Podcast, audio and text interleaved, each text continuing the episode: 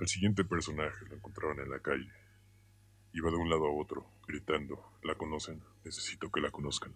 Yo sé que la conocen. Esta persona fue traída de urgencias a mi consultorio. Ya le hemos puesto un tranquilizante y a ver si nos puede decir quién es esta mujer que lo persigue.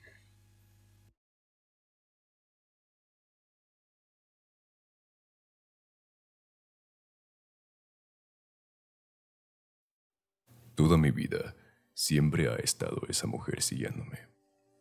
Nunca le he visto la cara, ni tampoco me he acercado. Se mantiene distante, pero siempre está presente en mi vista periférica. Nunca se ha acercado demasiado, y cada vez que entro en algún lugar, ella se queda fuera. Es raro, pero nadie más la ha visto. Sin embargo, yo siempre la siento, viéndome observándome constantemente. Me asusta mucho. A veces lloro y me agito, como lo haría un niño. Me daba mucho miedo. Me da mucho miedo. Solía preguntarle a mis padres acerca de ella, pero siempre me respondían lo mismo, sin ocultar el pánico en la cara, que la ignorara y que nunca la viera a los ojos. Me confortaban. Sus voces eran cálidas. Sin embargo, entraba la noche y podía escucharlos llorar y lamentarse el uno al otro. Eventualmente, me acostumbré a su presencia. Como es natural en los humanos, nos adaptamos y yo igual me adapté. Aprendí a vivir con esta entidad. Realmente no había mucho que hubiera podido hacer al respecto. Así ella se mezcló en mi vida y sin darme cuenta ya era otro detalle de esta. Fue hasta hoy, con 23 años viviendo solo, que ella se apareció dentro de mi casa por primera vez. Ella siempre se quedaba en los jardines o en la entrada y yo la veía desde mi ventana, pero nunca se había pasado al marco de la puerta.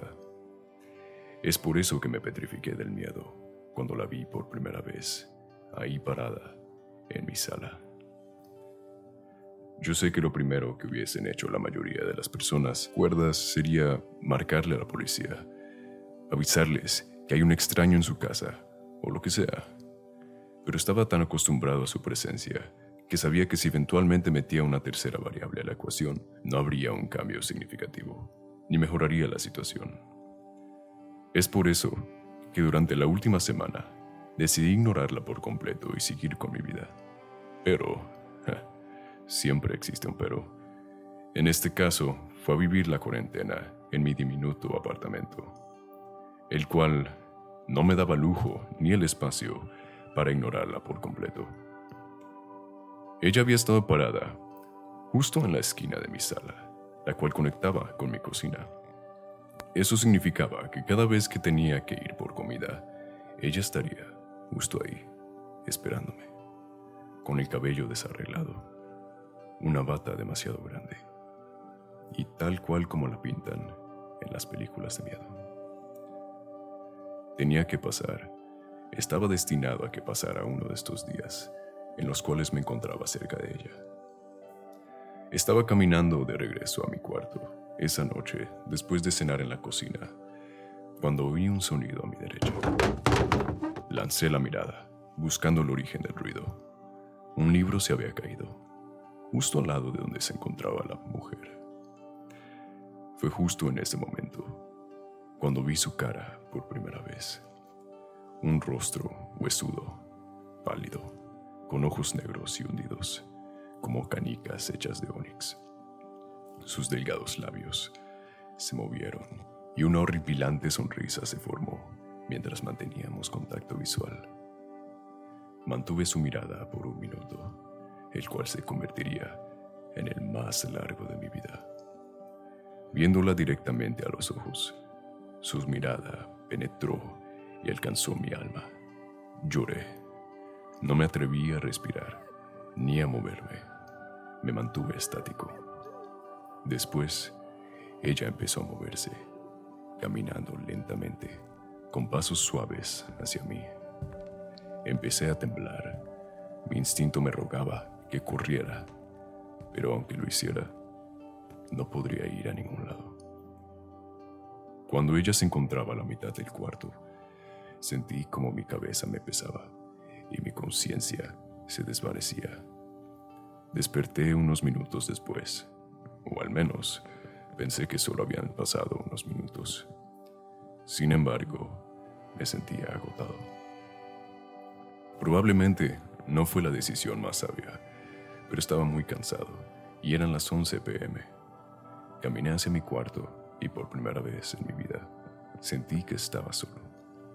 Parecía que ella se había ido para siempre y que por fin nadie me estaba observando.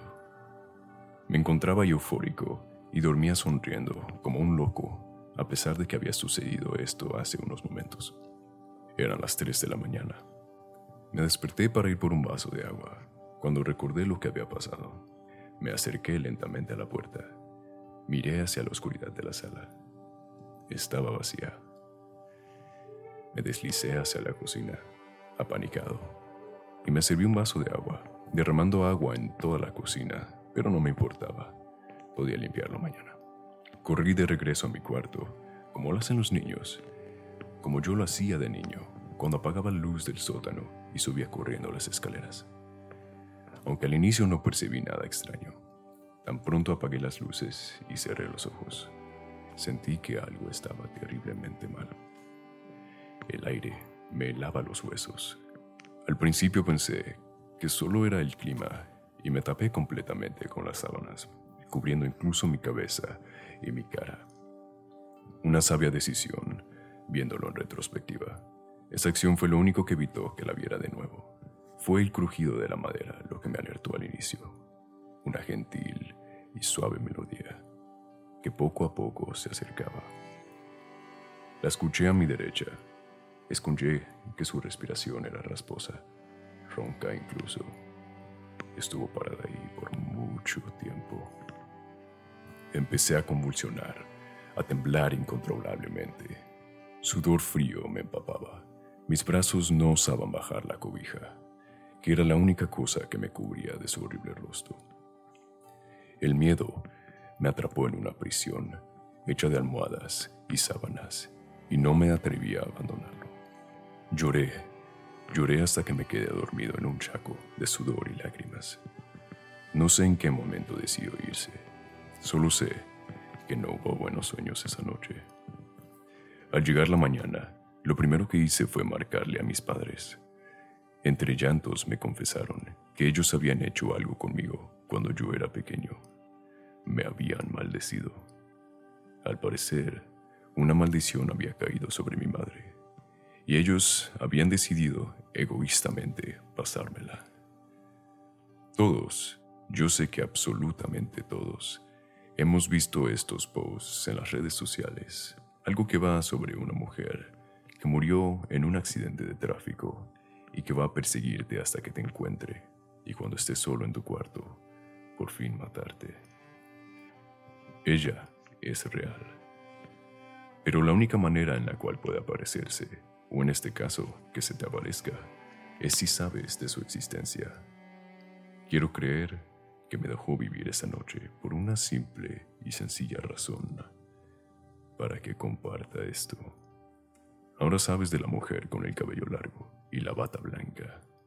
Ella vendrá a visitarte, irá a tu cuarto esta noche. Perdóname.